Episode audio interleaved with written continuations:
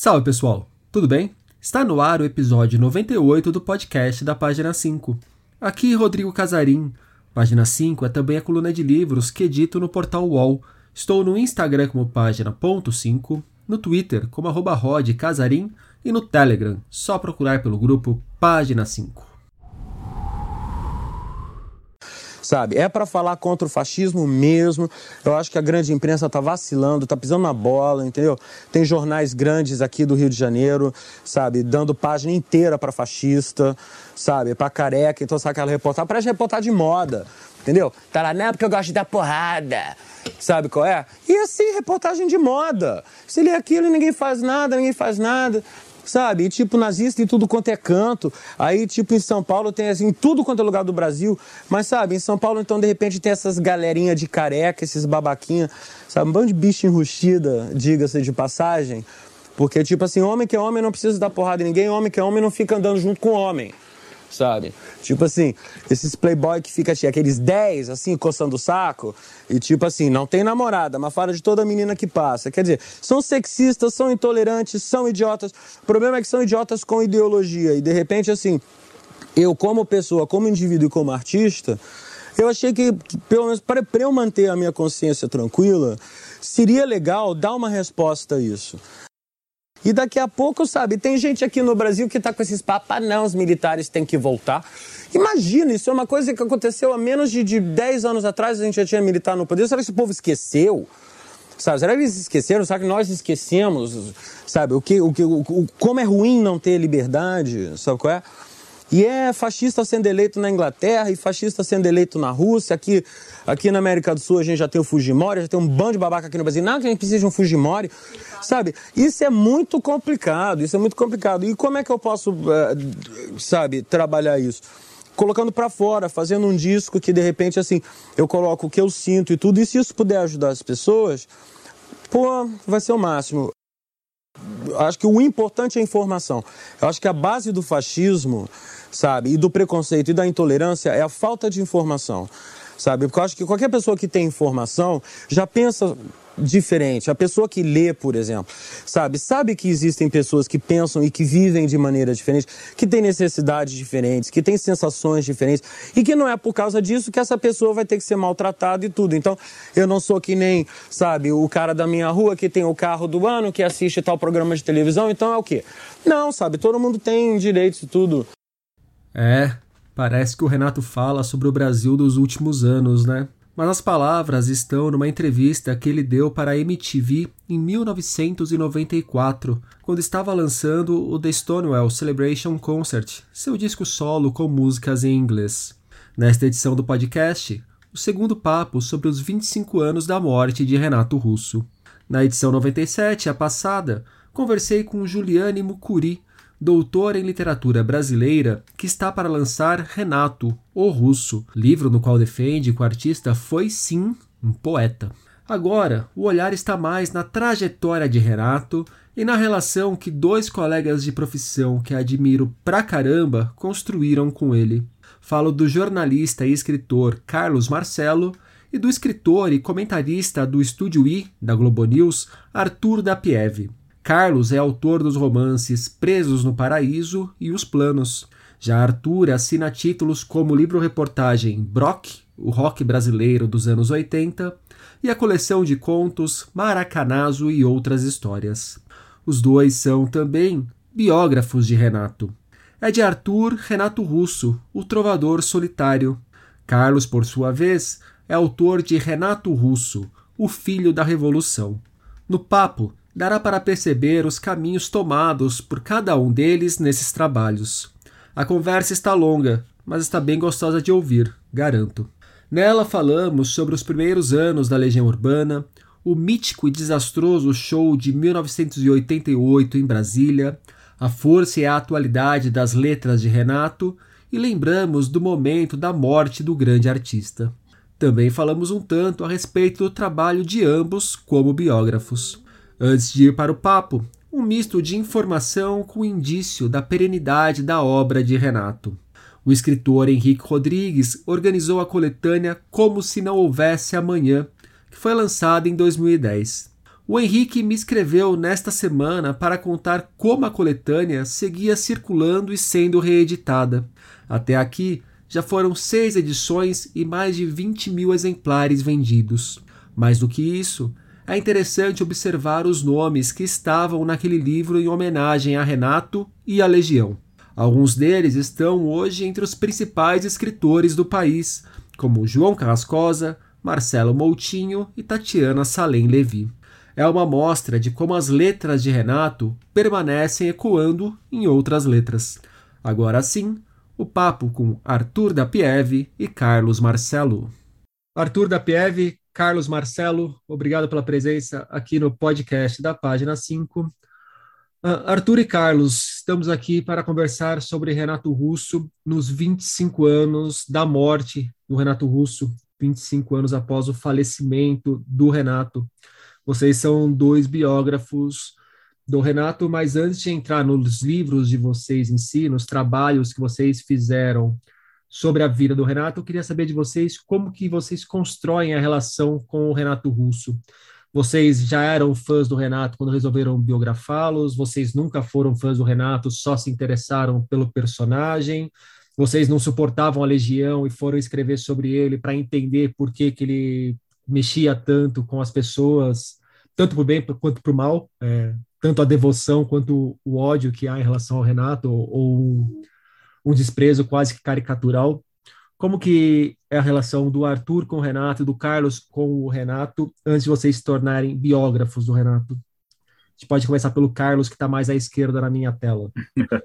Perfeito. É... Eu ia deixar o Arthur começar pela ordem alfabética, mas. Aqui é... o critérios completamente arbitrários. Pode ser que na próxima Arthur comece por estar usando amarelo. Perfeito. Então, também poderia ser pelo lançamento né, da, da primeira biografia, que é a do Arthur, né, do Trovador Solitário. Bom, é, mas talvez a minha, a minha relação com o Renato comece um pouco antes da do Arthur, porque é, eu começo a, a, admirar a Legião Urbana. É, primeiro, eu sou de João Pessoa, da Paraíba, né, e me mudei para Brasília em 1985. Eu tenho, eu nasci em 1970, ou seja, sou 10 anos mais novo do que o Renato. Esses dados biográficos são importantes, uh, não por uma questão pessoal, mas assim, eu eu acho que eu já li alguma coisa sobre isso também, o Arthur pode me confirmar também, mas há uma relação muito, uh, uh, muito mais próxima assim, dos ídolos, quando eles têm uma década de diferença para você, quando eles são 10 anos mais velhos que você. Geralmente vocês, a gente, não os ídolos que acabam atravessando o tempo, mas aqueles que estão uh, fazendo o seu desenvolvimento, consegue, você consegue ter uma, uma relação mais direta quando os ídolos têm 10 anos a mais que vocês, que é como se fosse um irmão mais velho, né? assim, muito mais do que um pai, uma relação de um irmão mais velho que você admira. Então, eu, em 1985, eu me mudei para Brasília é, e a Legião Humana tinha acabado de lançar o primeiro disco. Uh, e eu conheci a Legião por meio de fitas cassete, que eu via no carro, que eu ia para a escola. E fiquei muito intrigado, porque eu vim do Nordeste, a minha referência toda era de música, de, de música brasileira e de grandes nomes da, da música nordestina, Alceu Valença, é, é, Luiz Gonzaga, enfim, não conhecia, não tinha, não tinha esse, foi um choque muito grande a estética e a ética, como diria o Arthur, do, do rock nacional. Assim, foi tudo de uma vez. Ah, e o visual também, né? Então foi, foi um pacote, e fui muito impactado por isso. É, isso em 1985. E, coincidentemente, é o ano que a Legião Urbana deixa Brasília e vai para o Rio de Janeiro do Arthur, é, se muda em definitivo. O Renato vai morar primeiro na Ilha do Governador, ah, os outros dois vão morar na, na Zona Sul, ah, e depois, assim, depois o Renato se muda para Ipanema. Então, eu chego em Brasília e a Legião vai embora. Foi primeiro essa relação. E é, depois, e, mas assim, o grande ponto de partida da, do meu relacionamento com, com o Renato, com o personagem, é, e por isso ele, é, ele ocupa, uh, ele é o ponto de partida e de chegada da minha biografia, é o show no Mané Garrincha de julho de 88, que o Arthur estava presente também, né, que o Arthur estava acompanhando, como imprensa, mas eu como fã. É, eu estava lá como fã. Então, respondendo a sua pergunta, primeira pergunta, não, eu tenho uma admiração muito grande pela obra do Renato, pelo personagem, e essa admiração não diminuiu, que poderia acontecer, que é absolutamente normal, ao fazer, ao trabalhar nove anos na, na biografia do Renato, entrevistar mais de 100 pessoas na primeira edição. Pelo contrário, é, até, até hoje é, eu descubro aspectos e citações do Renato que me vem à cabeça, que eu penso, poxa, eu poderia ter colocado isso no livro, ou seja, ainda é uma obra que está sendo descoberta. Ele deixou muitas e muitas camadas de interpretação de suas letras. Então, mas respondendo então a tua pergunta, é, e a gente pode falar sobre isso um pouco mais depois, é esse show do Mané Garrincha que para mim é o ponto de partida e de chegada desse grande monolito que é a Legião Urbana na história da música brasileira, não só do rock, da música popular brasileira, né, que não necessariamente é MPB, porque nenhuma banda de rock do Brasil foi tão popular como a Legião Urbana. Né? Então, assim, nenhuma banda é, fez um show uh, para 50 mil pessoas, como em Brasília, sendo atração única, não num grande festival como o Rock Rio, até então. Né? A, a Legião quebrou várias marcas, né? assim, e, e, colocou um patamar muito acima. Então, é, aquele show que deu errado, né, que as coisas foram preparadas para dar certo e deram errado, que ia ser a grande a volta do filho pródigo, era um show nesse ponto até meio bíblico, né, que representava essa parábola da volta do filho pródigo à cidade, acabou não chegando ao fim e, e saí daquele show mais do que triste, desapontado, revoltado, como muitos fãs saíram, eu saí muito perplexo com o que aconteceu. E o meu livro é uma tentativa de responder a essa, a essa perplexidade, tentar entender o que aconteceu com a Legião, com o Renato e com o Brasil, o que estava acontecendo com o Brasil também. Então, te respondendo, então, é, esse é o meu ponto de partida da minha relação uh, com o Renato Russo. Só para pontuar, para quem não conhece muito bem a história, esse show de 88 em Brasília é um show que o Mané Garrincha vira um grande caldeirão que uma hora explode, que uma série de coisas foram dando erradas na organização, né? É, a segurança do show foi problemática, atraso para começar o show, depois gente arremessa coisas no palco, o Renato começa a discutir com a plateia, e chega uma hora que a Legião abandona o palco e vira uma grande, um grande campo de batalha ali, o Managarrincha. Foi mais ou menos isso, né, Carlos? Você teve culpa nesse... Sim, o Arthur, o Arthur Você teve alguma culpa aí, Carlos? Oi? Você teve alguma eu? culpa aí? Foi você não, não, eu estava na arquibancada, eu estava... Eu tava, eu estava, inclusive, não estava nem na pista, eu estava na nas cadeiras, aliás, na cadeira de baixo, observando tudo. Eu fui um observador da história. Mas tem duas coisas que me chamam a atenção que são pouco comentadas, e eu até coloquei isso no livro. É, a primeira é que, como eu, cheguei, eu fui a, a pé, é, então eu fui vendo, quando chegar, que vários ônibus já estavam chegando com os vidros quebrados. Então, já havia uma tensão muito grande, e aí sim vem o contexto político, que acho importantíssimo a gente para entender não só o que aconteceu, uh, naquele show, mas para entender a trajetória da Legião, o contexto político e social brasileiro, Brasília tinha uh, ocorrido alguns anos atrás o panelaço, o, o badernaço, que foi uma, uma, uh, um grande quebra-quebra na rodoviária de protesto contra o governo Sarney. Então, assim, Brasília era uma panela de, press, de pressão que ficou silenciada durante 20 anos e explodiu no governo Sarney. E aquele efeito também já veio, era, era, era, visível nos ônibus que saíam da rodoviária para o estádio Mané Garrincha, que é uma distância curta, não mais do que 3 quilômetros, talvez. Muita gente ia a pé e os ônibus já chegavam com os vidros quebrados. A, a polícia já tinha colocado os cavalos para cima, dos cachorros para cima dos fãs. Enfim, antes do show começar, já havia uma grande tensão no ar. E, é, e além disso, é, isso é também pouco comentado, é que o Renato quase morreu no palco, quase foi assassinado, porque o, o fã, entre aspas, que invade o palco na terceira ou na quarta música, ele dá uma gravata no Renato e o sufoca. E a segurança demora muito para reagir. Tanto é que a Carmen Manfredini fala, acho tanto no livro do, do, do, do Arthur como no meu, que ela virou para um amigo e falou: vão matar o meu irmão, estão matando o meu irmão.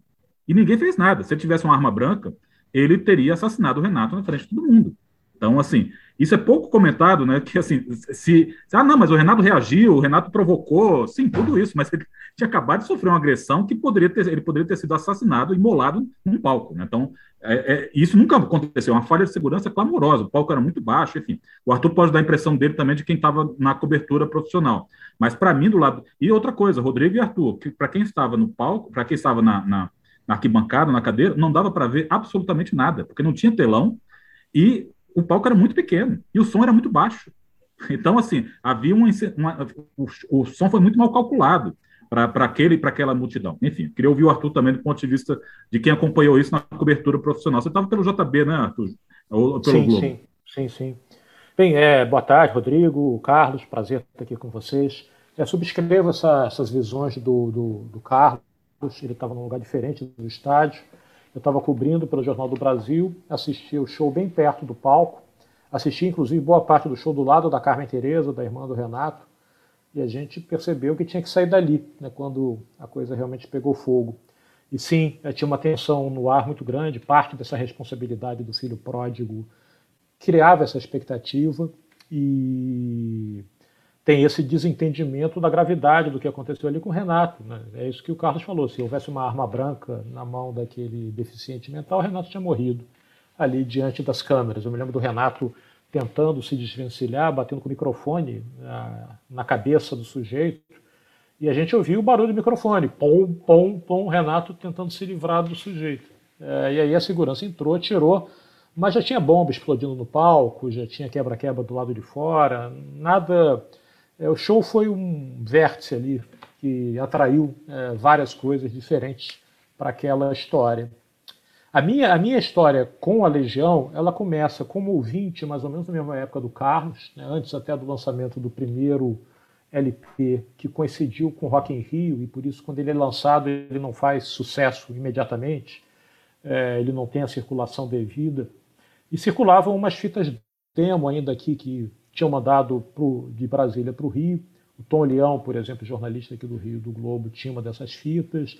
Essas fitas chegaram na Rádio Fluminense, que foi uma espécie de mãe para o rock brasileiro, junto com o pai, com o Circo Voador.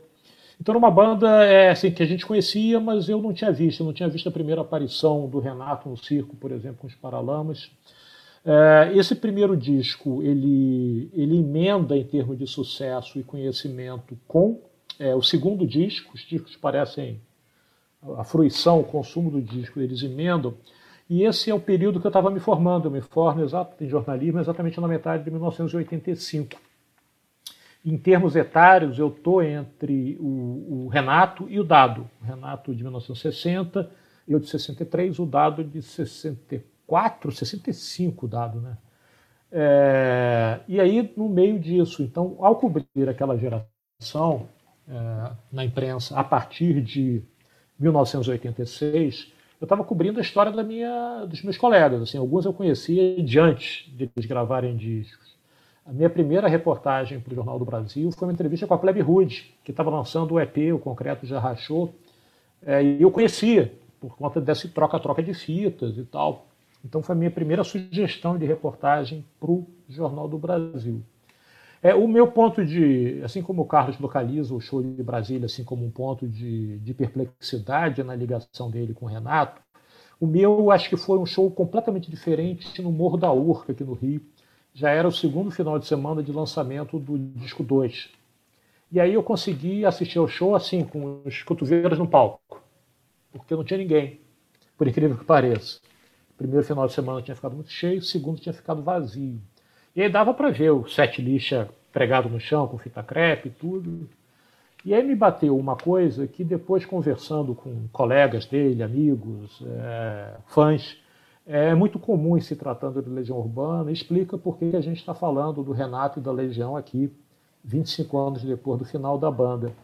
É, parecia que ele estava falando contigo, fosse no estádio para 50 mil pessoas, fosse ali, eu achei esse cara tá falando comigo. Eram as músicas, claro, que todo mundo conhecia, estava disponível para todo mundo no primeiro e no segundo disco, mas parecia que era algo pessoal. Né? Com o decorrer do tempo, eu fui percebendo que estava longe de ser pessoal, mas a sensação de que era pessoal era coletivo, ao menos de muita gente.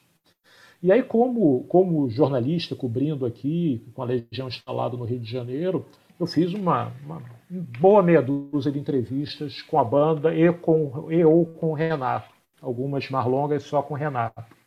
E aí essas histórias todas foram se misturando, porque assim, eu apreciava a banda, como apreciava outras bandas daquela geração, mas talvez aquele show no Morro da Urca tenha me dado uma dimensão diferente dela, tenha funcionado como uma epifania. Tipo assim, essa banda é diferente.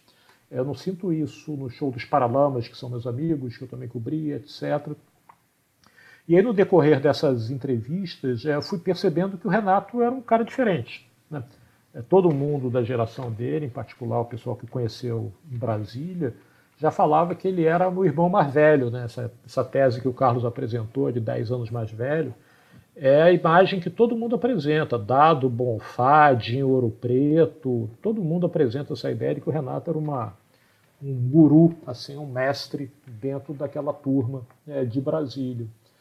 E aí fui acompanhando a trajetória, discos, fui cobrir o show de Brasília, cobri alguns outros shows, inclusive logo depois do show de Brasília, algumas entrevistas, e aí até o final da história, né? É 11 de outubro de 1996. Mas a vida da Legião e do Renato não termina ali. Né? A vida no sentido artístico, pelo contrário, ela, ela reverbera desde então na cabeça de gerações de brasileiros. Isso aumentou minha, minha admiração pelo trabalho desde então, porque eu vi que algumas coisas que o Renato tinha dito, tinha me dito, que é, olha, eu quero fazer uma música que possa ser compreendida aqui e agora, em Vila Rica do século XVII, ou em Nagoya, no Japão, no século XXIII. Ele dizia isso, né, da deliberação de tirar referências temporais ou geográficas muito claras nas letras, diferentemente do Cazuza, por exemplo, que a música, mesmo quando não menciona o Rio de Janeiro, pelo sotaque é muito carioca. E funcionou, né? porque gerações e gerações de adolescentes e até crianças hoje em dia ainda curtem os discos, tanto com a Legião quanto os discos solo, né? no qual ele apresentou um repertório, abriu uma, janelas para repertórios que muita gente não desconfiava que existissem, né? cantando em italiano e em inglês. E em que momento que vocês decidem fazer uma biografia de Renato Russo? Porque você pode admirar uma pessoa, você pode se interessar pela história daquela pessoa, mas fazer uma biografia é um trabalho que é uma decisão que precede um trabalho extremamente exaustivo, que demanda tempo, demanda muita dedicação, ainda mais para fazer uma biografia de qualidade que nem a biografia, que nem são as biografias que vocês escreveram. Por que que vocês olham para o Renato e falam, eu vou dedicar parte da minha vida a colocar num livro a vida desse cara? E nesse processo, quais foram as grandes surpresas que vocês tiveram? E isso mudou ou não mudou a relação que vocês tinham com o Renato e com a Legião? Carlos. É, eu começo a pensar na biografia do Renato exatamente pela biografia do, do, do Dapiev, do, que o Dapiev tinha escrito. É, porque Você leu a do Dapiev e falou, nossa, tem muito buraco nisso aqui, deixa eu escrever outro. Não, pelo contrário, porque era o livro que eu gostaria de ler, era o livro que eu queria ler como fã, eu já queria ler aquele livro como fã, e, mas tinha uma coisa do que a gente até conversou depois, o Dapiev sempre foi muito generoso em relação a isso, tanto é que ele escreve a orelha do, da, da, da primeira edição da biografia do Renato, é, é porque é, eu, exatamente por, por ter convivido com o Renato mais no Rio, é, eu comecei a ver que tinha muitas histórias do Renato de Brasília que poderiam ser contadas, mas não porque não estavam no livro da Pieve, não por isso, mas porque me interessava mostrar o Renato como o, um, um, jovem brasileiro que tinha crescido numa capital, na capital, numa capital artificial, uma capital que tinha sido inaugurada em 1960 algumas coincidências me chamaram muito a atenção, Rodrigo. Uma de, a primeira delas é o fato de o Renato ter nascido no mesmo ano que Brasília, em 1960. E os dois terem se mudado do Rio de Janeiro, a capital se muda do Rio de Janeiro para Brasília e o Renato faz, a mesmo, faz o mesmo trajeto. Né? Então, era um jovem numa capital igualmente jovem, ou seja, era um encontro de dois adolescentes. O Renato se muda para Brasília com 13 anos, e Brasília tinha 13 anos também. Então, assim, é muito diferente numa, de viver numa cidade secular, como Rio de Janeiro, Recife, Olinda, né, é, é, é, Ouro Preto, é, São Paulo. Então, esse choque desses dois adolescentes me, interessava muito, porque, é, de certa forma, eu achava possível sintetizar o choque que eu tive também ao me mudar para Brasília. E achava que isso não era normal, tinha alguma coisa estranha ali naquela, naquela cidade uh, que foi criada para ser uma utopia e que foi precocemente desvirtuada, né? É, então, eu acho que é, Brasília é a maior utopia brasileira do século XX, uma cidade que era pra, criada por um, é, por um grande urbanista, o Lúcio Costa, mas desenhada por um comunista, né, o Oscar Niemeyer, com monumentos assim que chamam muita atenção, mas que não estão presentes no cotidiano das pessoas. Né? Então, assim, tinha toda uma, uma, conjugação de tipo, pareciam que eles eram a, primeira geração de adolescentes assim fazendo, sendo experimentados, sabe, de conviver nessa cidade. E durante a ditadura militar, ou seja, uma cidade estava silenciada, é, oficialmente, inclusive pela censura. Então, todos esses elementos eu achava que era possível ampliar conversando com pessoas com as quais o Arthur não tinha conversado, que eram, e ninguém tinha conversado, na verdade, que eram amigos anônimos do Renato. Não o Felipe Seabra, da Plebe Hood, não o Dinheiro Preto, é, do Capital, não pessoas que tinham se tornado é, famosas depois, mas o cara que morava no, no, no bloco dele, no, no, andar de baixo, sabe? Que ouvia o Renato cantando quando chegava de madrugada, o porteiro do bloco, sabe? Com o, o, aluno dele no curso de inglês, da cultura inglesa, onde ele foi professor.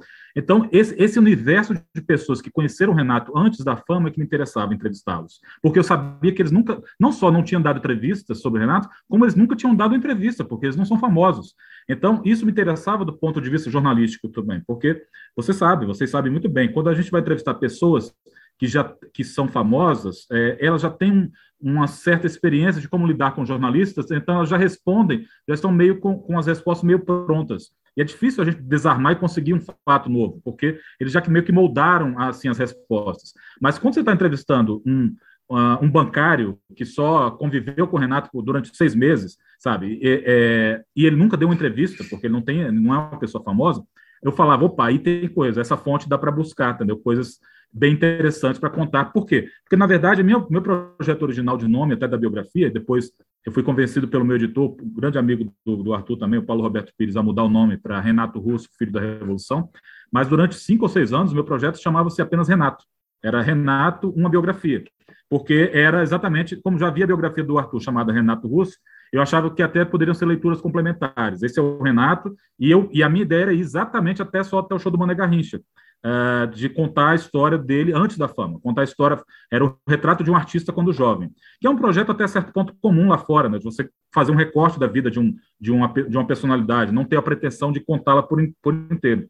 É, mas é curioso, porque eu depois, e eu fiquei nove anos nesse projeto, entrevistando essas pessoas, e fiz essa opção. Então, meu livro tem essa, essa, esse recorte. Ele, ele se dedica, ele é muito mais amplo na, na, na pesquisa sobre essas pessoas e sobre essa vivência do Renato antes da fama. Eu até brinco que os primeiros capítulos do meu livro são em ritmo de rock progressivo, não tem 40 páginas, 50 páginas. Depois ele vai em ritmo de punk rock. Aí são 10, 20 páginas, é direto, narração direta e tudo. É, mas eu, eu, eu, tive um retorno, e aí sim a gente tem que ser muito humilde de reconhecer é, quando. Não que a gente errou, mas que que é, é, é, importante prestar atenção, eu tive um retorno das primeiras leituras, especialmente das pessoas que não eram de Brasília, tipo, pô, o seu livro tem 500 páginas, não tem a história toda, sabe? Não, você não contou a história toda com o mesmo nível de detalhes.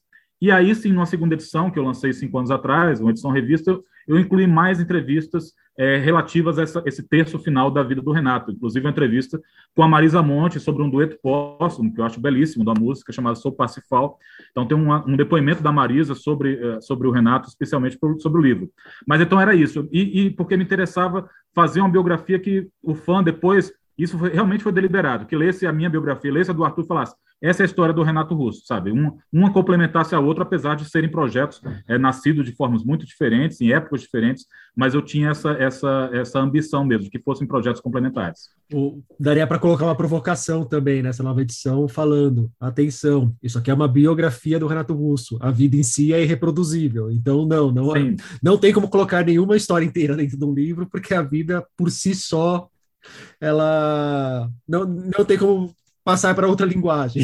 É, antes de passar a palavra para o Arthur, tem um dado curioso sobre você falou. Bom, eu não respondi sobre as descobertas, acho que pode voltar mais à frente. Deixar o Arthur falar e eu falo sobre as descobertas que eu tive no livro. Mas, assim, eu fiz longas entrevistas com, com o seu Renato, o pai do Renato, né, que faleceu alguns anos depois da minha entrevista, e com a, a, a mãe do Renato, dona Carmen, é, Carminha. É, que, é, e ela falava uma coisa, e o Arthur deve lembrar disso, que quando ela fala do Renato, primeiro, ela não fala com nenhum tipo de, de condescendência, né? muito pelo contrário, ela não tem nenhum deslumbre com a fama, com o Renato Russo, ela só chamava ele de Júnior. E curioso, curiosamente, a, a, dona Carmen, é, é, é, dona Carminha, ela é do Recife, mas ela se refere ao Renato como o guri. O tempo todo ela fala, ah, meu, ah, o guri fez isso, ah, o guri não faz isso, ela, ela reproduziu os diálogos. Né? E eu reproduzi esses diálogos no livro e alguns alguns, ah, algumas críticas de, em blogs diziam que era inverossímil, porque quem chama de guri é, é a pessoa do, do, Rio Grande do Sul. Uma pessoa de Pernambuco não se referiria ao, ao, filho dessa forma. Só que a vida não é verossímil, muitas vezes. E certamente o fato de ela morar em Brasília ter absorvido é, linguagens e sotaques de, de, pessoas de diferentes épocas a fez chamar assim. Mas eu não iria falsear a, a, a linguagem para que parecesse, ah, porque eu sabia disso. Quando ela me falou, eu também me soava artificial, mas é o jeito, é a verdade, está gravado. Ela falava, ela falava dessa forma. Então, não tem como, respondendo a tua pergunta, não tem muito como, às vezes, a vida é muito mais surpreendente, né, os relatos, do que a gente imagina como do ponto de vista do leitor. É, ainda mais no Brasil de 2021, cobrar verossimilhança da realidade não tem nada a ver, né? Verossimilhança tem que estar na ficção, na, na vida real não foi-se foi o tempo. Se é que existiu um dia. Arthur. É, eu gosto dessa, dessa mesma visão do Carlos Marcelo, assim, de serem livros complementares, né, em termos de, de história contada, em termos de é, em termos de ângulo, em termos de personagens ouvidos. Eu acho que isso é, é, é interessante e acho que haverá, evidentemente, no futuro espaço para outras biografias do Renato, por pessoas que não viram no palco né, que pegaram só a lenda e não conheceram a pessoa, não conheceram os amigos. Né? Acho que são camadas, é um personagem muito rico. Prova que tem duas biografias e isso não é comum no Brasil. Né? No Brasil, normalmente, uma pessoa com sorte tem uma biografia né? é, e não duas. E deveria ter, isso deveria ser praxe, né? personagens muito ricos deveriam ter muitas biografias. A bibliografia renatiana, legionária, ela é até bem ampla, mas muito nessa linha de poeta, leitura de letra, relação com o poder. Eu tenho quase uma dúzia de livros na estante que são em torno da produção artística do Renato e da Legião. É, mas biografia, evidentemente, tem duas, o que é raro, e poderia vir a ter mais. E como o, Carlos é, é, já sinalizou, a minha teve um nascimento muito diferente da dele porque eu recebi uma encomenda. É, na verdade, eu tinha recebido uma outra encomenda antes que eu não aceitei. É, existia aqui, produzido pela Rio Arte, uma coleção chamada Perfis do Rio, que eram perfis, ou seja, pequenas biografias de personagens que eram cariocas, mesmo quando eventualmente não se soubesse disso. O Renato nasceu no Maitá, na zona sul do Rio, né, mas ele mesmo dizia que os anos mais importantes da formação foram em Brasília. É, e aí isso dava um gancho para falar de Renato Russo. Mas antes dele, o editor dessa coleção, um colega nosso já falecido, chamado Wilson Coutinho, que era o diretor da Rio Arte para esses assuntos, me propôs fazer o Cazuza, carioca de quatro costados. E aí eu fiquei pensando, né, o Cazuza já tinha, já tinha morrido, é, eu fiquei pensando se eu deveria fazer, porque eu não me sentia tão tão próximo do Cazuza quanto do Renato, inclusive em termos de entrevista. Eu nunca fiz uma longa entrevista com o Cazuza. Eu conheci o Cazuza, conheço muito bem o Frejá, mas não tinha essa, esse contato em primeira mão mais aprofundado. Enquanto eu estava pensando no que, no que responder, veio a notícia de que a mãe do Cazuza, Lucinha, estava escrevendo o primeiro livro dela sobre o filho, junto com a Regina Echeverria, com a jornalista. Aí eu falei com o Coutinho, falei, olha, isso encerra o assunto, né? Então vamos ter uma versão da mãe, da dona Lucinha, é, e depois ver o que se faz. E disse que não topava. E aí, um pouco depois, veio uh, o convite para fazer o Renato. Isso final do século passado, ali, 99, 1999, 1998. Ou seja, era oito anos depois da morte do Cazuza e dois anos depois da morte do Renato. E aí, quando veio da parte do próprio Wilson Coutinho o convite para escrever o Renato, eu não tive dúvida porque eu conseguia me entender muito mais é, como biógrafo do Renato do que como biógrafo do Cazuza.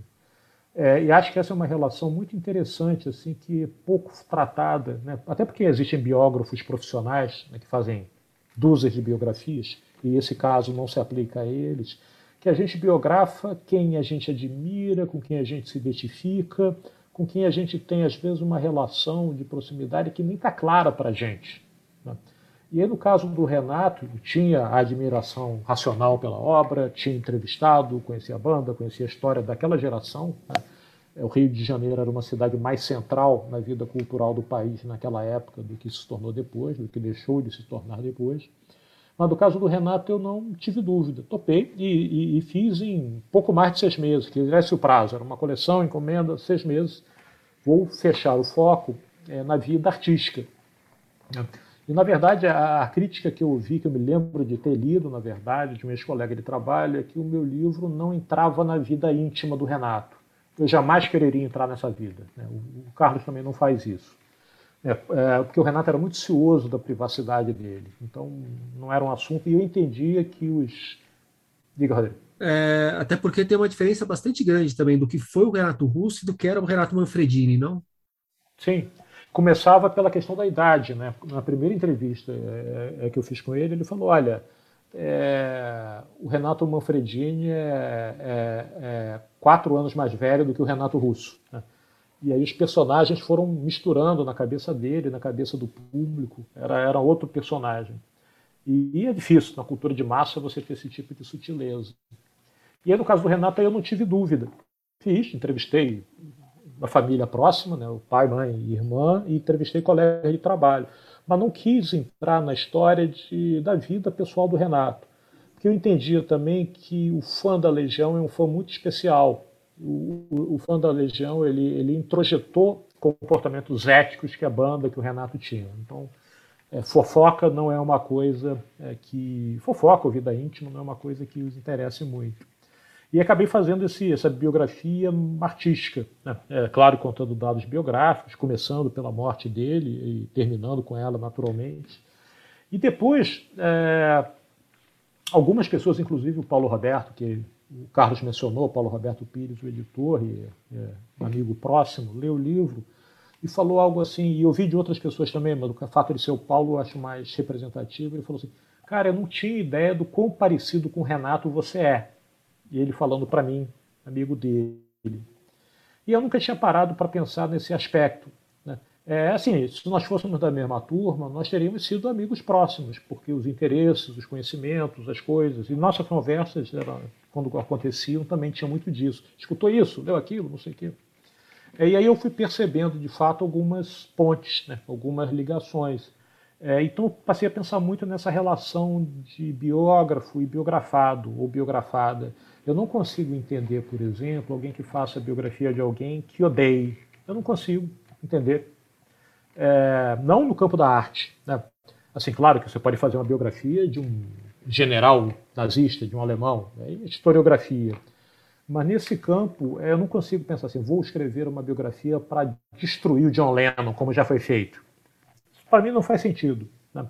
Eu acho até que pode até ter um interesse para isso, um interesse parte do público, mas eu nunca me interessei por isso. É, e aí, desde então, nunca fiz outra biografia.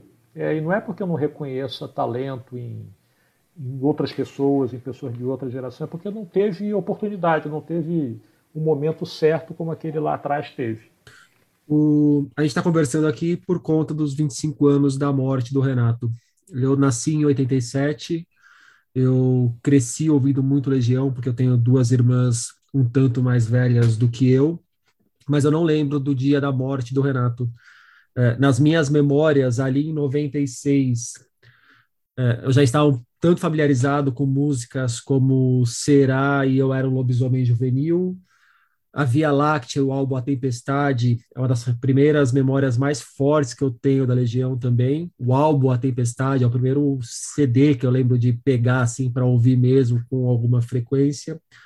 Mas da morte do Renato eu não lembro de nada daquele dia, da repercussão, diferente de outras mortes anteriores até, que eu lembro de alguma coisa da morte dos Mamonas Assassinas, que também foi em 96, só que em março. Lembro mais ou menos bem da morte do Senna, que foi em 94. Como que foi aquele momento da morte do Renato? Como que vocês reagiram e qual foi o impacto daquela morte para o país? Bom, eu começo respondendo até porque é, certamente a minha resposta vai ser bem mais breve, porque o livro do Arthur reconstitui brilhantemente esse dia da morte e ele se coloca como personagem é, nesse, desse, desse momento. Mas é, é, é, é importante lembrar, Rodrigo, que, né, primeiro, não havia redes sociais, né? Nem havia internet, a internet era muito rudimentar. Mas já circulava, é, então os boatos circulavam uh, de boca em boca, né? não eram, eles não eram é, é, é, compartilhados né, nas redes sociais. E havia aqui em Brasília uma, uma, um rumor muito grande que o Renato estava muito doente e é, efetivamente duas semanas antes circulou a informação que ele tinha morrido, que o Renato tinha morrido e que o pai dele tinha ido lá para já para providenciar a, a, a, questão do translado do corpo, do, enfim, do, do, óbito do Renato, enfim. Então, não foi uma surpresa a, a notícia em si. Essa notícia, então, e, e, depois acho que conversa com o Arthur, ele também contou isso, essa notícia meio que se espalhou pelo Brasil, de que o Renato estava muito doente e que e, e os familiares tinham sido chamados para estar com ele, né? Então, assim, mas então, mas é claro que quando chega a notícia mesmo, a notícia se confirma, e ela se confirma de uma forma é, é, muito, muito muito triste mesmo, muito solitária. Né? A morte do Renato foi muito solitária, estava apenas com o pai, né, com o seu Renato. Ele protege, inclusive, a dona, a dona Carminha, ele não fala que ela, ela tenta ir para o Rio, ele fala, não, não vem, eu estou cuidando dele. E ele morre, no, ele morre com o pai.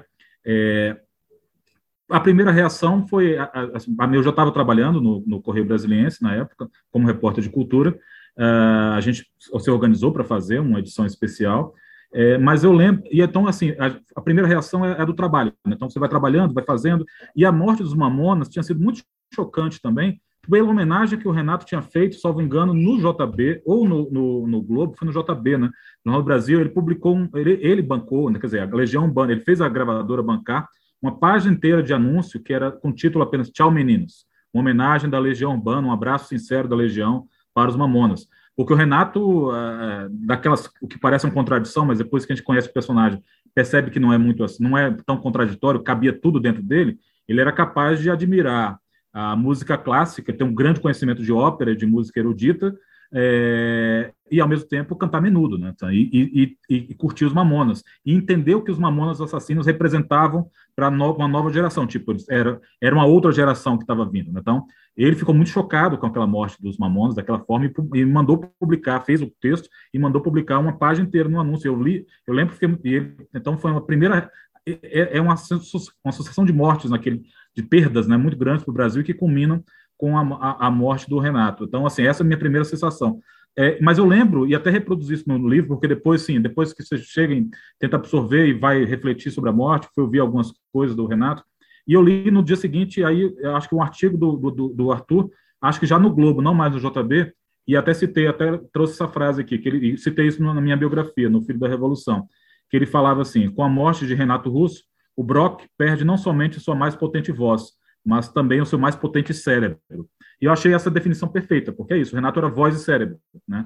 Assim, mais do que corpo, né? apesar de ele se impor e, é, e mudar, isso é muito curioso, só voltando ao, que o Arthur comentou antes, todos os amigos é, comentavam da diferença da voz do Renato conversando e cantando, porque ele falava de uma forma infantil, então eram como se fossem heterônimos do Fernando Pessoa convivendo no mesmo corpo. Né? Então, assim, ele, o Renato Russo era muito diferente do, do Júnior. É, então, é isso que o Arthur fala da, da, da voz potente não era do Júnior, era do Renato Russo. É, e assim como esse cérebro também, que era do Júnior, mas que acabou se tornando o cérebro do Renato. E aí depois a gente pode falar sobre essa questão das, dos livros que estão aí atrás, que estão na sua estante, nas nossas estantes, mas que eram das grandes influências. Quantos e quantos jovens descobriram a Montanha Mágica porque era o título de uma música da Legião Urbana, né? E tantas outras referências que o Renato deixou nas suas letras. E ele e acho que o Arthur lembra disso, que ele dizia que a, a entrevista que ele, uma das entrevistas que ele tinha mais orgulho de ter concedido era o suplemento Ideias do JB, não era para o segundo caderno, não era para o caderno B, e sim por ter sido ouvido para falar sobre literatura e não para falar sobre música. Falado para o Luiz Carlos Mansur, é. O Luiz Carlos Mansur. Isso, exatamente, Luiz Carlos Mansur. Né?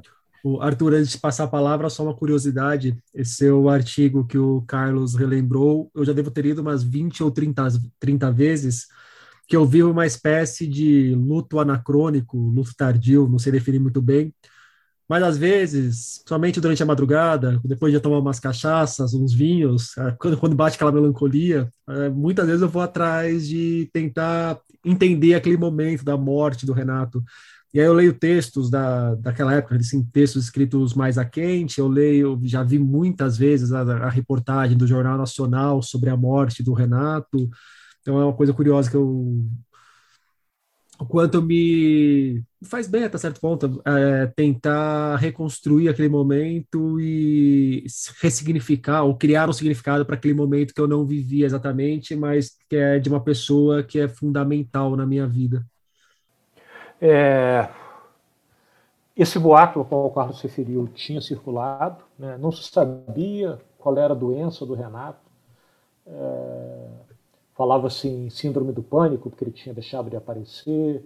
É, Falava-se em anorexia. Na verdade, a dona, a dona Maria do Carmo é, defende isso ainda. Né? Eu defendi a última vez que eu ouvi ela falar sobre isso, é, que foi anorexia, foi parar de comer. Na verdade, o HIV é uma síndrome, né? então as pessoas é, falecem de muitas maneiras por conta do HIV. Né? Mas não se sabia. E aí é, tinha esse boato, tinha acabado. Ele tinha, a banda tinha lançado a Tempestade, né? que esse que foi o seu primeiro CD, né, Rodrigo? que é uma coisa assustadora, né? Assim, como é que aquilo é tão profundo e tão visceral, né? Alguém triste, falando né? extremamente triste. É muito triste. Tem aquela epígrafe é, do Mário de Andrade, né? O Brasil é uma, uma, uma, terra cheia de gente, cheia de árvores e gente dizendo adeus. O Brasil é uma república é federativa cheia de árvores e de república gente. República federativa. Isso. É do Oswald, não? Acho que é do Oswald. Perdão, do troquei Oswald, a citação é, do Oswald, é, não é do Mário, não. É. E aí, é... mas aí no dia da morte eu trabalhava em outra sessão do Globo, eu não trabalhava mais no segundo caderno, eu editava artigos de opinião.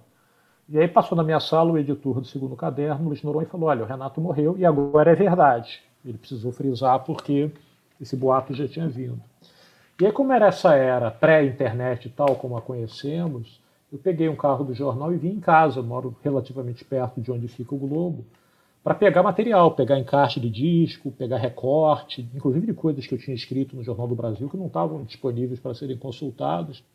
E aí, já voltando para o jornal, na, na, no rádio do carro, eu conto isso no livro também, é, no final do livro, porque eu conto o livro assim, sem dizer que eu estava por ali. Eu cito declarações e quando a declaração foi prestada para um colega, eu digo para quem foi. E no final eu digo, as declarações que não têm crédito a quem foram ditas foram para mim. Né? E explico a relação mais próxima com, com, com o Renato, com a banda, né? com o trabalho deles. E aí no rádio do carro tocou Quando o Sol Bater na Janela do Teu Quarto. E aí, é, aí foi o momento em que a ficha caiu, sabe? Que não, tava, não era mais um trabalho, que era o Renato, que eu nunca mais ia ouvir uma entrevista dele. iria ouvir, haveria de ouvir músicas que eu não conhecia, que acabariam saindo, por exemplo, numa outra estação. E aí, ao mesmo tempo, é uma música muito bonita e muito triste, né? Muito, muito, muito Legião Urbana, né? Essa cara. E fui lá, fiz meu trabalho, escrevi é, esse texto é, ao qual o Carlos referiu, porque duas semanas antes, quando saiu A Tempestade, eu fiz, eu tinha uma coluna, eu não fiz uma crítica do disco. Durante 25 anos eu tive uma coluna lá no Globo. E aí eu fiz um, escrevi sobre a Tempestade sem cravar que ele estava doente sem cravar que aquilo era o último, mas dizia, olha, está muito esquisito isso aqui, por conta dessas frases, por causa dessa letra. Dizia, ah, tem alguma coisa acontecendo. E aí acabei escrevendo um texto complementar àquele texto adiante. E aí, no decorrer do dia, fui vendo a reação dos colegas, dos fãs, dos amigos. Era uma perda gigantesca. E era uma perda assim que é, não teve. É, não vou dizer dimensão, mas teve aspectos diferentes da perda do Cazuza cinco anos antes, né? Seis anos antes. É, o Cazuza, como o Cazuza teve a, assim, a, a, opção de experimentar a doença em público, a gente sabia já há algum tempo que o Cazuza ia morrer, porque naquele tempo HIV era a sentença de morte. O Renato, embora pegue já uma fase de transição, alguns contemporâneos do Renato tiveram sobrevida né, por conta da, da combinação de remédios crescendo, era uma surpresa, ninguém sabia exatamente, até porque ele dizia que lutava muito contra essa contaminação. Ele não queria ser soropositivo de jeito nenhum, porque ele sabia o que isso significava. Então parecia afastado do radar que ele tivesse contaminado exatamente pelo HIV. Então é, houve essa comoção, porque foi um choque. Quando o Cazuza morreu, era uma, assim, uma, uma consequência biológica de um processo, de uma síndrome que matava. E do Renato ninguém sabia exatamente o que ele tinha, tirando um círculo muito próximo. Mesmo amigos próximos do Renato não sabiam o que ele tinha. Né? É, notavam alguma alteração de comportamento, alguma alteração física, mas não sabiam o que ele tinha. Então foi um choque, assim, foi uma comoção, além do que é, a Legião era uma banda mais popular do que o Barão Vermelho. Né? É, os números de vendagem, execução, a penetração em variados segmentos sociais, então foi realmente uma, uma, uma uma ocasião muito marcante para quem se lembra, assim, para quem tinha idade para se lembrar. Você, por exemplo, não tinha, então não, você não se lembrar muito não é uma, não é, mas para quem já estava passando pela adolescência, uma data bem tipo assassinato de John Lennon, uma coisa chocante acontecida ali com um guru. O Carlos, você falou da relação do Renato com os livros, né? e deduzo que ele ficaria contente de saber que a gente está conversando aqui sobre os 25 anos da passagem dele num podcast que é essencialmente de livros e de literatura e outras pessoas do, que trabalham no meu entorno que escrevem sobre música. Não sou eu que escrevo sobre música e não, te, não teria por que não falar sobre Renato Russo num podcast que é dedicado às letras. essencialmente. E eu não vou perguntar para vocês se ele era poeta ou não, até porque já vai ter um outro episódio aqui sobre, sobre isso, para marcar esses 25 anos da morte dele. Mas eu queria ouvir de vocês um pouco sobre essa relação do Renato Russo com os livros, com a literatura. E vocês acham que a gente pode pensar num lugar para o Renato Russo dentro da história da literatura brasileira? Pergunta difícil, Rodrigo. É, até para a gente delimitar do que a gente está falando, né, da história da literatura brasileira. Eu vou tentar pegar um caminho de resposta de novo, me, me, me escorando um pouco em, em, coisas que eu já li do Arthur, que ele já escreveu. É, eu acho que, primeiro, se a gente entender música popular brasileira no mesmo campo que os norte-americanos entenderam e a Academia Sueca entendeu ao premiar o Bob Dylan com o Nobel de Literatura, eu acho que sim, faz todo sentido a gente conversar sobre a obra do Renato dentro desse campo, né, dentro desse universo. Até porque Arnaldo Antunes, por exemplo, é um grande poeta e, e prestou suas poesias aos Titãs durante muito tempo, né, e continua na sua carreira solo. O próprio Cazuza também. Então, é, eu, particularmente, não faço muita diferença entre. A, eu não, eu não, para mim são poetas, assim, que alguns gravam músicas, são cantores também, e outros é, lançam livros, lançam apenas livros. Mas isso também não é também uma grande novidade. Se parar na própria trajetória da música popular brasileira, ah, vou nem falar dos grandes nomes, do Caetano, do Chico, mas assim, o próprio Cacaso, por exemplo, é o nome da poesia marginal que, que tem um grande sucesso. a sua música mais conhecida é com o Edu Lobo, o Lero Lero, né? Então, assim, é, a, a, trajetória da música brasileira ela é, é marcada por versos que se tornam muito populares, né? Então, acho que aí temos um fato. Só que eu acho que o Renato vai um pouco além disso, e é uma, uma, uma, uma, tese, entre aspas, que eu costumo defender, e que, tem, que acaba tendo uma conexão entre os dois os livros biográficos que eu escrevi, que é o livro do, a biografia do Renato Russo, e uh, o livro do Forró, o Fole Roncou, uma história do Forró, é que eu defendo que uh, existe uma música brasileira popular, um MBP, que é diferente da MPB. Eu acho que a MBP é mais popular do que a música popular brasileira. Tento explicar meu raciocínio. É, acho que a música, apesar de o Caetano ser, obviamente, uh, um dos maiores compositores e poetas brasileiros, mas a música mais popular do Caetano é a regravação de Sozinho, não é a música própria dele. É, se você for ver nos, nos, aplicativos e tudo isso acontece. É, e nenhuma música do Chico Buarque também é tão popular quanto cinco músicas do Renato Russo. Eu, eu, eu diria cinco músicas da, da Legião que são mais populares do que toda a obra do Chico Buarque. Não estou, de, de novo, estou apenas constatando fatos. só estou dizendo que essa. É, e a mesma coisa em relação ao forró. Então, assim, a, a, o forró é uma música popular. Luiz Gonzaga, Asa Branca são músicas que atingiram todas as camadas sociais. E é isso que eu vejo em comum entre o Renato também. Algumas músicas da Legião e mais. A carreira solo da, do Renato, especialmente o disco italiano, ultrapassou os limites do pop rock e chegou à, à rádio AM. Conquistou fãs de, que nunca tinham ouvido Legião Urbana, com discos em italiano. Então, o Renato é, é, é, ele foi autor de várias proezas com os seus versos, com as músicas que ele interpretou. E aí, agora explico a referência que eu fiz ao Arthur. É, ele fala, o Arthur falou em uma de suas crônicas, que eu sempre li, muita atenção, é, ele falava que Perfeição era um hino nacional brasileiro, assim, que é, é que é um hino nacional uh, popular, né? É, e digo que, e, e, mais, que país é este, né? São, é um hino popular. Floresta Caboclo, até hoje, é uma referência. A própria expressão Floresta Caboclo, mais até do que a música, ela está incorporada ao imaginário brasileiro. Todo mundo sabe. Então, mesmo quem não gosta de Legião Urbana, conhece a Legião Urbana. É isso que eu quero dizer. É, então, Legião Urbana é incontornável. A poesia do Renato é incontornável.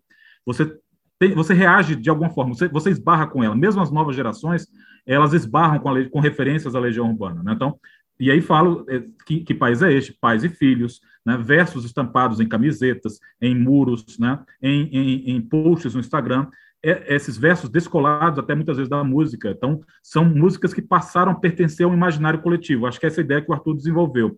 É, e eu assino embaixo. Acho que até citei na, na, nova edição. Porque é exatamente isso. Elas não pertencem mais ao Renato. Essas músicas agora pertencem ao imaginário coletivo brasileiro. E aí, responde, tentando responder a sua pergunta, eu acho que se um compositor consegue isso com seus versos, ele é um poeta e se insere na literatura brasileira. Essa é a minha opinião. Você falando me lembrou de uma passagem muito bonita de um show da Legião, que também sobre essa presença de, da música popular no imaginário do brasileiro, que o Renato fala que vai cantar o hino nacional brasileiro no meio do show e começa a cantar carinhoso. Exatamente, faz parte disso.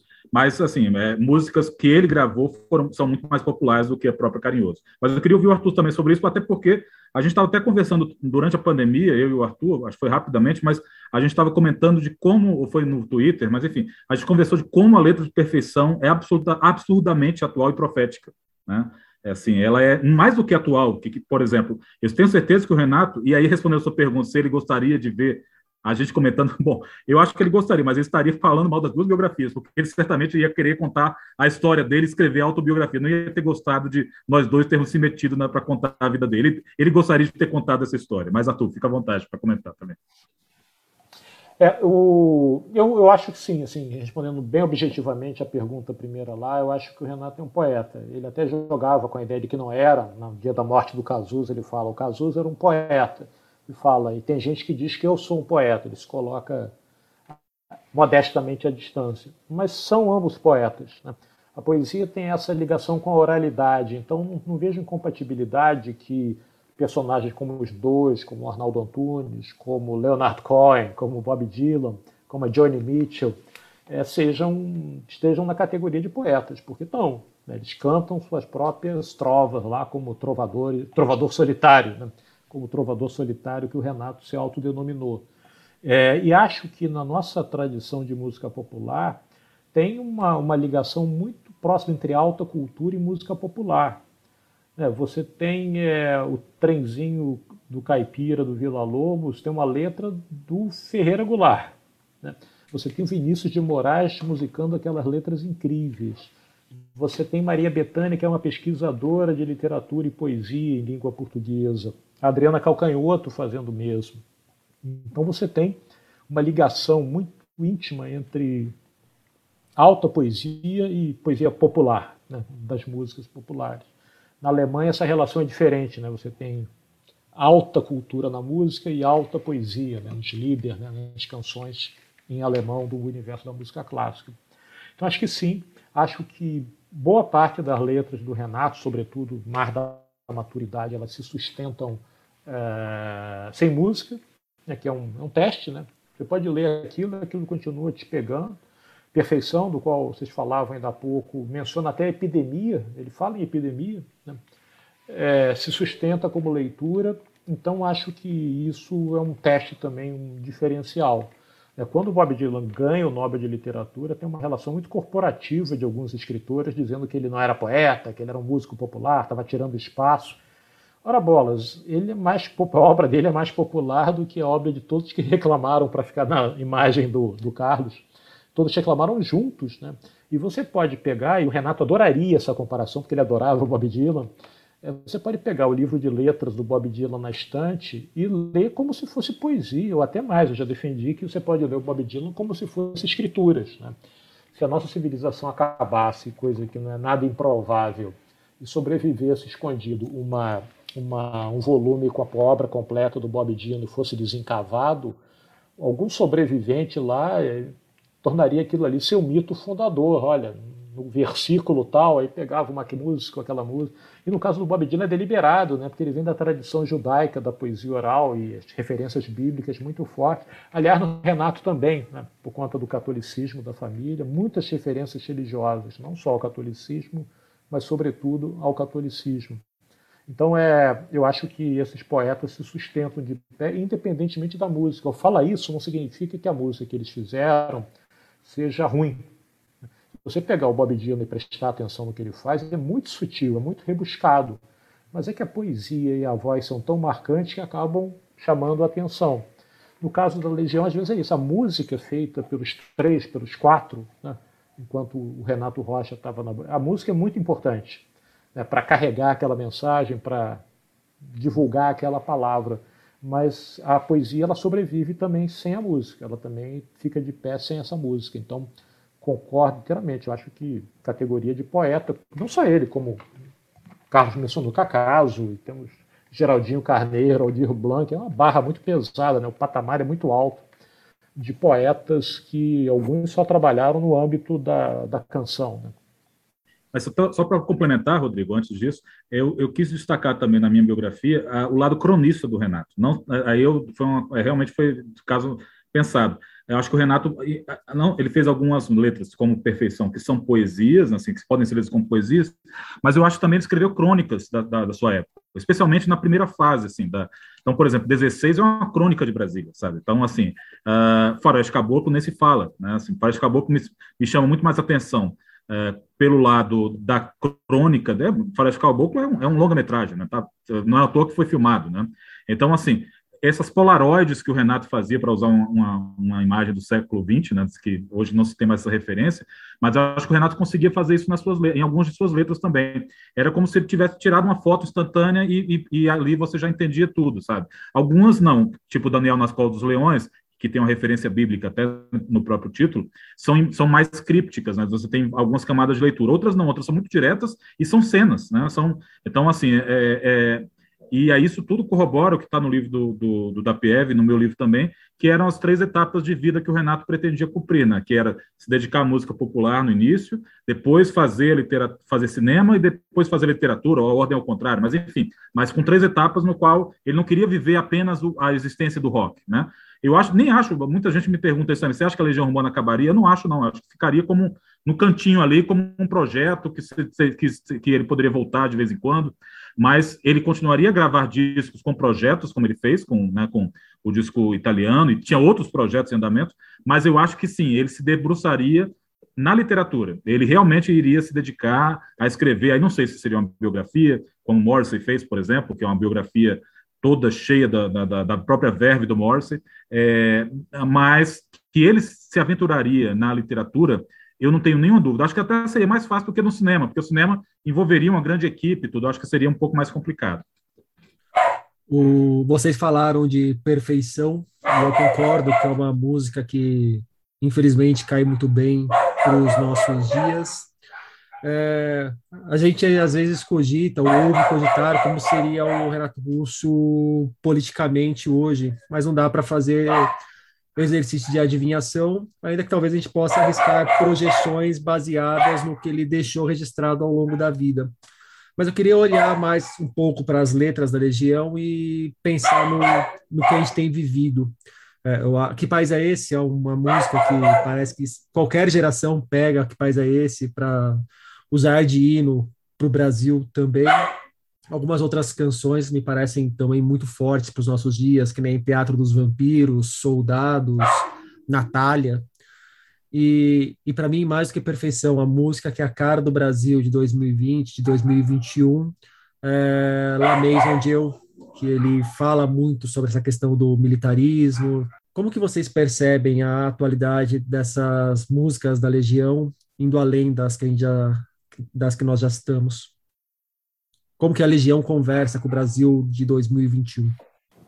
Acho que a Legião é o, é o suco de Brasil, né? Acho que o fato de ter se formado em Brasília, o fato da formação ser com aqueles caras que tinham aquelas caras, né? tem uma, uma, uma diversidade ali na formação da banda, né? não tem uma garota, mas tem tipos físicos diferentes, histórias diferentes. É, e acho que é, aquilo que o Renato diria hoje em dia, ele já disse lá atrás, porque como ele tinha experimentado a ditadura militar, ele não queria aquilo de volta. Ele fala isso várias vezes no decorrer da vida. Né? É, ele não queria aquilo de volta. Ele faz no decorrer da vida vários alertas sobre a volta do fascismo, o que na hora que ele falava parecia uma coisa muito distante. A gente estava num processo de redemocratização. Ele falava num palco: Eu amo quem eu quiser isso é tão revolucionário hoje quanto era em 94, quando ele disse isso em cima de um palco. Né? É, questão de identitárias, isso está tudo presente ali no Renato. Então, tentar fazer o Renato dizer algo que ele não disse é, é, é bem complicado. Né? A gente não pode imaginar como estaria a cabeça dele hoje. Mas aquilo que nós temos para nos apegar a, a, como ele viu o Brasil está nas letras. Inclusive porque o Brasil não mudou tanto assim. Né? É bom lembrar que Que País é Este é uma música que era de 1978, que só foi lançada em 1987, porque o Renato achava a letra muito triste e achava que o Brasil ia mudar. Aí, quando precisou juntar músicas para fazer um disco contratual, tinha que lançar um disco até o final do ano, que viria a ser Que País é Este? 1978-1987. Ele pegou Que País é Este, mas foi assim, o coração larga, ele não queria cantar aquela música. E não só cantou, como cantou boa parte da carreira, né? É, mas também quando o Capital canta é uma coisa litúrgica ali, são as pessoas expurgando a pátria, né? as mazelas da pátria. Então acho que não é só ele não, né? Titãs também falou muito do Brasil, mesmo sem pensar no Engato, né? que é um disco recente, bem em cima da questão política, mas lá atrás é, Cabeça de Dinossauro, Jesus não tem dentes. Aquela geração ainda fala muito para o Brasil, embora tenha um aspecto da vida brasileira que tenha sido melhor captado pela juventude da periferia do morro, pelo rap e pelo funk. Né? Aquilo ali é uma visão, rock brasileiro é uma coisa de classe média. Né? É, mas esse país da classe média ali não mudou também, e eles tinham a empatia, a percepção de se de, de também conversar e ver a realidade alheia. Então, acho que parte da, da, da, chave da atualidade, não só da obra do Renato, não só da Legião, mas daquela geração do rock brasileiro, é isso. A, a, despeito da vontade deles e do próprio empenho que eles tiveram, o Brasil não mudou tanto assim. Às vezes o Brasil parece repetir-se. Né? E por isso essas músicas falam tanto com o nosso momento. Algumas que você citou, Rodrigo, falam do Brasil da era Collor. Né? A crise econômica da era Collor e vale para qualquer uma das crises econômicas que a gente teve que a gente possa lembrar. É o disco 5, né, Arthur? Ele é um reflexo da era Collor, né? o Teatro dos Vampiros. É... Renato mesmo dizia isso, e ninguém tinha entendido isso. Ele falou: essa é a minha resposta ao governo Collor, é esse disco, e só que ele fez um disco progressivo do jeito dele, né? ele concebeu um disco de rock progressivo, com essas mensagens que estavam lá em Teatro dos Vampiros, né? Os meus amigos todos estão procurando emprego, só que elas ficaram ainda mais atuais, né? É, então, só para complementar a resposta do Arthur, Rodrigo, e ele falou dessa, dessa questão das, da, das letras brasileiras, mas eu acho que tem outro fator que faz com que é, as letras dele, do Renato, especialmente, permaneçam atuais e permaneçam e vão permanecer por muito tempo. E aí é outro elemento, que é quando ele investia na letra atemporal. E aí dou um exemplo de Tempo Perdido, né? É, que, na verdade, até o título escancara isso, é uma referência ao Em Busca do Tempo Perdido, do Proust, né? Só que, se você parar para pensar, e tem um capítulo, eu até reproduzi isso também na nova edição do Filho da Revolução, tem um dos capítulos da, do primeiro volume de Em Busca do Tempo Perdido que o Proust se refere exatamente ao momento é, é, em que ele acorda, as sensações que ele tem quando acorda, que o dia vai começar. Só que, obviamente, no livro do Proust são 100 páginas, são 50 páginas sobre essa sensação, e o Renato resume isso em duas, em duas, duas dois versos, né? Todos os dias quando acordo não tenho mais o tempo que passou. Então, esse, esse verso é absolutamente atual vai fazer todo sentido daqui a 300 anos, sabe? Não é é um verso que fala sobre a condição humana, né? Então, toda vez que o Renato cantava sobre a condição humana, é, essas letras, eu acho que elas continuam batendo em jovens de 15 anos, sabe? Jovens que nunca viram uh, um show da Legião Urbana, nunca, nasceram depois da morte do Renato, e aí sim essas letras continuam fazendo sentido. Ou seja, mesmo que o Brasil se conserte, e acho que isso ainda vai demorar algum tempo para que, é, para que nas favelas, no Senado, sujeira para todo lado, deixe de se fazer sentido, né? É, mas eu acho que esses versos de algumas músicas, como As Tempo Perdido, é, Vento no Litoral, é, Andréa Dória, né, é, Angra dos Reis, esses versos, não, esses versos são atemporais, eles nascem com essa marca da temporalidade, que é uma marca das grandes obras literárias. Né? Então, assim, voltando a falar do, do, tema do seu podcast, que é literatura, eu acho que aí sim o Renato se aproxima muito dos grandes mestres da literatura, quando ele consegue é, escrever é, versos que se sustentam, que podem ser lidos é, neste, no século passado, como foram escritos, neste século ou no próximo século. Arthur, Carlos, para a gente fechar o nosso papo, o Arthur lançou há dois anos, mais ou menos, o Do Rock ao Clássico, que um dos artigos é sobre a Legião. E, Carlos, você acabou de lançar Os Planos, que é um livro que se passa ali na Brasília, que vai, vai dar o caldo para a Legião.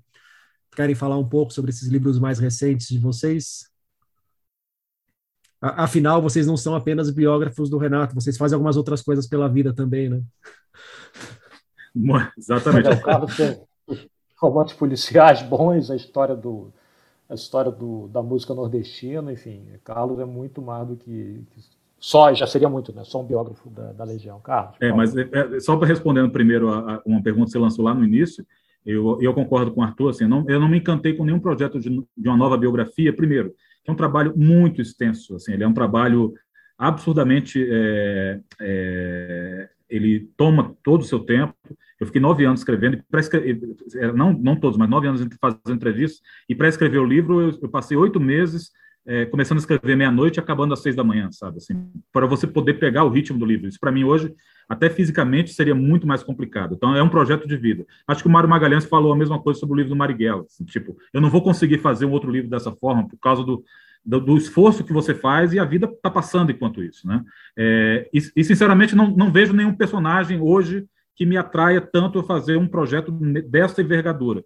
E mais por ser isso, porque voltando ao início da nossa conversa, você perguntou sobre o que motiva a gente escrever uma biografia. Eu acho que eu cheguei a uma resposta é, que eu acho que a gente tenta responder a perguntas que a gente nem tinha formulado, sabe? Mas que estavam ecoando na nossa cabeça.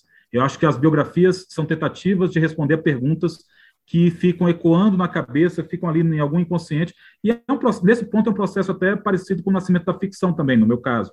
É, que são questões que ficam ali, mas que não ficam no racional, sabe? Ficam assim ecoando, soprando no seu ouvido, e aí você tenta responder essas perguntas de uma forma objetiva, numa biografia, com um trabalho jornalístico, e na ficção uh, de, um, de uma forma diferente. So, respondendo então sobre o que você falou do meu novo livro, e ele tem relação uh, com a, a, vida do Renato, é, e o Arthur, é, tive a honra de ter novamente a orelha do Arthur da Pieve. Na, prazer, né? prazer enorme, prazer enorme. Tê-lo nesse livro, e, e, foi uma conexão muito bacana, porque é, é, o Arthur foi muito generoso na, na, na, na própria confecção do, do livro do, do, Renato, da biografia.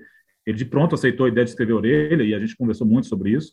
Mas assim, a, os planos ele tem como, como gancho, a, como plot, uma trama, uma trama baseada em cinco amigos que foram da geração anterior do Renato, ou seja, que cresceram na Brasília do início dos anos 70 é, que tem a idade do Renato, mas que foram da geração anterior, a Legião Urbana, Plebe Rude, Capital, até porque o Renato é mais velho do que, né, do que, o, do que a, os integrantes dessas bandas. E, e ele nasce, e, e, só percebi isso depois de escrever o livro, ele nasce nesse inconsciente dessas entrevistas que eu fiz com essas pessoas anônimas, que uh, hoje são bancários, empresários, professores, é, é, que conviveram com o Renato rapidamente. Então, o Renato faz até uma participação especial, faz um cameo ali na, na, na nos planos. Ele é citado, ele está ele, é, ele tá ali no, no, Um dos personagens sai da casa do Renato, se atrasa, porque o Renato está mostrando alguns discos, compra alguns discos do Renato, porque isso também era muito comum, Rodrigo, em Brasília. Ah, o Renato vendia muito disco, comprava muito disco. Então, assim, ah, vamos lá na casa do Renato, vou comprar um disco lá, sabe? Ah, o Renato conseguiu tal coisa. Porque não, existia internet, não tinha como você conseguir os discos. Então, era, como o Arthur falou, era, uma, era um, um da turma, era um, era um a mais. Então, só que ele tinha os discos. Então, era, eu, achava, eu achava que era crível colocar dentro dessa trama o Renato como um, um, uma, um elemento de, assim, ah, e, e por ser um dos personagens um programador musical, então ele comenta com uma, uma locutora que é uma, da, uma, das amigas e fala: essa daqui dá para tocar aqui na Rádio Senado? Né? Fala, não, essa, essa é mais complicada, porque a letra é mais pesada e tudo. Ah, mas o Renato, é, que ele queria dizer com soldados, enfim, eles conversam um pouco sobre a obra do Renato. Então, um jogo de espelhos que eu faço, não só com a minha, a minha história, mas com a história de Brasília também, dessas pessoas que cresceram nesse universo, influenciados muito pelo rock progressivo. Isso é importante. O Renato também, a primeira grande influência dele é o rock progressivo, não é o punk rock. E, aliás, perdão, minto. Primeiro, claro, Bob Dylan, Beatles, as bandas, os grandes nomes dos anos 60. Mas a primeira incursão do Renato adolescente é nas viagens do rock progressivo. Foi esse espírito que eu tentei resgatar, porque é um romance, não só uh, tem esse trama policial, mas é um romance sobre, é, como o Arthur definiu na, na orelha, sobre de pessoas com um gosto amargo, de sensação de que algo, algo, algo do melhor da vida já passou. Então, assim, tem essa frustração que elas carregam dentro de si e que eu tentei refletir um pouco do desencanto que a gente tem no país na, na visão desses personagens também. Então, esse meu mais recente lançamento é esse. O livro chama-se Os Planos e é meu segundo romance. É, foi lançado pela editora Letramento. E tenho a honra de ter as palavras da Pierre na, na orelha. Não, Carlos, honrado por ter, ter escrito a orelha, tanto da primeira edição do Renato Russo, Filho da Revolução, quanto também dos planos. Né? Eu já tinha gostado muito do romance policial anterior também, que é numa paisagem completamente diferente, né? Fernando de Noronha. É, o meu chama isso, chama do rock ao clássico sem crônicas afetivas sobre música. É, eu peguei os 25 anos de coluna do Globo, que tinham acabado de acabar, e selecionei, coisa do, da neurose, né? peguei 50 crônicas, né? peguei 100 crônicas, perdão, 20 eu dividi em gêneros, blocos de gêneros. E esses blocos de gênero foram organizados segundo a minha própria trajetória de ouvinte. Então eu começo com rock, são 20 crônicas sobre rock, 20 colunas sobre rock. Aí tem 20 colunas sobre rock brasileiro, porque quando eu comecei a escutar rock, o rock brasileiro praticamente não existia. Eu tinha os mutantes já progressivos, o terço, alguma coisa assim. Mas, sobretudo, esse rock brasileiro da minha geração, né, da geração dos anos 80. Aí passa-se por uma coisa de músicas populares, que é algo que eu também, que eu também é, comecei a curtir quase simultaneamente, mas não tão fortemente. Aí tem mais 20 depois que são sobre músicas instrumentais, música negra, na verdade, americana, sobretudo jazz. E no final são 20 sobre música clássica, que é a coisa que eu mais escuto hoje em dia. E assim também é como, como aconteceu nessa descrição que o Carlos fez da trajetória de ouvinte do Renato, eu fui beneficiado pelo fato de ter começado a prestar atenção na música mais de perto pelo rock progressivo. Porque o rock progressivo ele tem elementos muito fortes de jazz e música clássica. Então, claro que eu escutava rock, mas aí quando o Yes gravava uma coisa que era baseada em Brahms, eu ia tentar escutar o que, que o Brahms tinha feito. Ou então quadros de uma exposição do Mussorgsky que o Emerson Lake Palmer gravou inteiro, gravou inteiro como trio, né, de baixo, teclado e bateria. Jazz também, né, algumas bandas de rock progressivo são muito ligadas a isso. Então nunca eu sempre escutei um pouquinho, só que esse pouquinho foi crescendo, ao passo que hoje, né, é, eu escuto muito mais jazz e música clássica, sobretudo, do que é, rock. Não é uma coisa de renegar o passado e tudo, mas é que para mim tem mais novidade, mesmo que seja uma novidade de 400 anos atrás, ou de 60 anos atrás, no caso do jazz, para mim é novidade. E aí, então, é meio uma espécie de autobiografia por intermédio das coisas que eu escutei no decorrer da vida. São essas 100 crônicas afetivas sobre música. Mas a sua ficção também tem, tem a, música, né, Arthur, muito presente, né? É, Black Music no próprio título e no, no livro que tem uma um, um, citação do Cartola no título também, né? Eu acho que não sei Cada se vou, vou, exatamente. Eu vou estar onde o Rodrigo que intrometei fazer a pergunta para ele, mas não sei se isso acontece para você, mas assim, eu, eu, até digo, acho que eu consigo escrever sem literatura, mas eu não consigo escrever sem música. É, é, eu, eu consigo escrever tirando todas as influências literárias, sabe? Isso, aliás, até porque acho que isso até incomoda mesmo. Estou falando de, da ficção, ou, da, uhum. ou de escrever um livro biográfico, não da, do exercício do jornalismo, da reportagem, da edição. Estou falando do, Uh, eu conseguiria escrever sem a literatura, ou seja, eu conseguiria escrever sem as influências dos mestres ou de outros trabalhos, mas eu não conseguiria escrever sem música, porque eu acho que a gente busca, na, na, na pelo menos eu tento buscar, no que eu escrevo, na, na biografia do Renato, e nas biografias e nos livros de ficção, é ritmo, né? Assim, é, é buscar um certo ritmo, é, mais até do que e, e meus livros é, policiais são de trama, como os livros do Arthur também, mas eu acho que a gente tenta encontrar uma frequência sabe? Que é, é, que é onde uma zona ali onde não cabe a reflexão, sabe, onde não cabe o raciocínio. E isso, sim, para mim vem muito especialmente da música instrumental, assim. E até coloquei isso no meu romance primeiro, O Preso no Paraíso, é, que era um, que é um, tinha um dos personagens, Rodrigo, que defendia a tese, de, era um historiador que dizia que Tom Jobim era ótimo, mas sem as letras, sabe? Que ele, não gostava das letras do Tom Jobim, dizia que as letras estragavam as músicas. Ele defendia essa tese porque ele só viajava nas, na, nos temas instrumentais do Tom, né? Então, assim, eh, nos meus dois romances tem personagens que têm uma relação direta com a música. E eu acho que vem muito disso, de a, a música me leva para lugares que é, de, de, de não de reflexão, mas da criação que eu acho que tem mais a ver com a, do que a própria literatura. Então, se é, não era esse o objetivo do nosso papo, mas assim, eu acho que a, me, o a minha deixo essa essa essa essa não mensagem, mas esse, esse, esse recado. Eu acho que é muito mais fácil você escrever quando você se desprende dessas dessas referências todas e se deixa levar no, em um ritmo, que no meu caso é o ritmo de uma música. Stephen King, por exemplo, escreve ouvindo rock pesado, que eu acho incrível. Ele escreve ouvindo Metallica e outras bandas, né?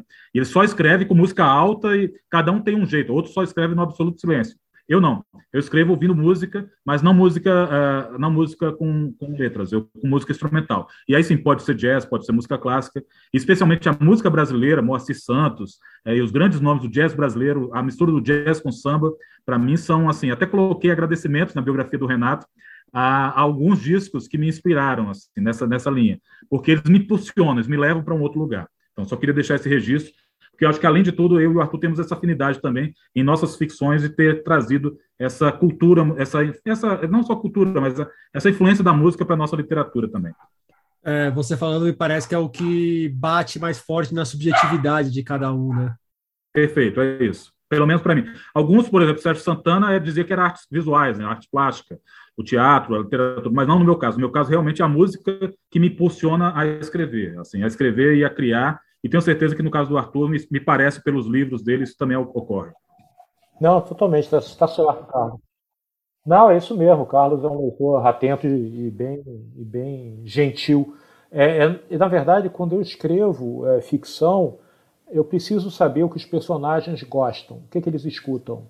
Assim como tem gente que precisa saber qual é o signo de alguém, eu, é, pô, isso aconteceu com Carlos é, em Brasília, isso aconteceu comigo no Rio. A amizade, a socialização passava por intermédio da música. A gente criava amizades em função de pessoas que escutavam coisas que ou era a mesma coisa que a gente escutava, ou eram compatíveis com essas coisas. Então, quando eu penso num personagem de ficção, mesmo que isso nem seja mencionado na trama, e raramente não é, eu preciso saber, imaginar o que aquela pessoa escuta. Porque aí eu crio um perfil psicológico a partir daquilo. Mesmo em textos onde a música não é, não é primordial, como por exemplo no Maracanaço, que é o conto que, que dá título a uma coletânea de contos, é, os personagens têm uma hora que eles estão discutindo música. O garoto gosta de gosta de Damian Albarn, a menina gosta só de coisa mais politizada em português ou em espanhol, etc. Passa ali, ajuda a compor o quadro mental. Né? É uma editora é, é, que eu tive, chamada Isa Pessoa, foi editora do, dos meus primeiros, de dois romances. Né? É, ela falou assim: olha, algumas pessoas fazem isso, escreve uma biografia para os personagens, mesmo que você não vá usar todos os elementos da biografia. Eu não fiz isso de verdade, não escrevi mas eu tipo fiz um currículo na cabeça. Assim, as pessoas gostam disso, elas vieram daqui. Qual é o time para o qual elas torcem? O que para gente, para o Carlos, também é uma coisa muito importante, né? A gente se identificar. Então é, é, a literatura é, é se torna um, um, um, desafogo, um desaguar dessas coisas que mais nos tocam mais profundamente, né? dessas histórias dessas, ou mesmo não histórias, dessas sensações que nos tocam profundamente, como por exemplo pela música, ou em outros casos pelas artes plásticas, pelo cinema. Né? Tem muita literatura calcada em impressões cinematográficas. É, é outro tipo de literatura. Arthur da Pieve e Carlos Marcelo, muito obrigado pelo papo. Obrigado a vocês. Imagina, foi ótimo. Bate foi ótimo excelente. lembrar o Renato e esse encontro. Acho, acho que ficou muito bacana a gente se reunir, não para não para marcar os, os 25 anos de morte do Renato, mas acho que pelo contrário, acho que ficou evidente nesse papo que a obra do Renato continua muito viva. Né? Com certeza. Valeu.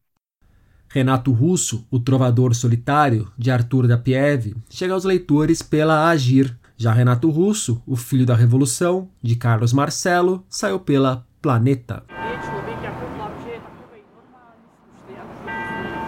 Por hoje é isso aí, pessoal. Indique o podcast para os amigos e para os inimigos. Um beijo, um abraço, um aperto de mão e até semana que vem.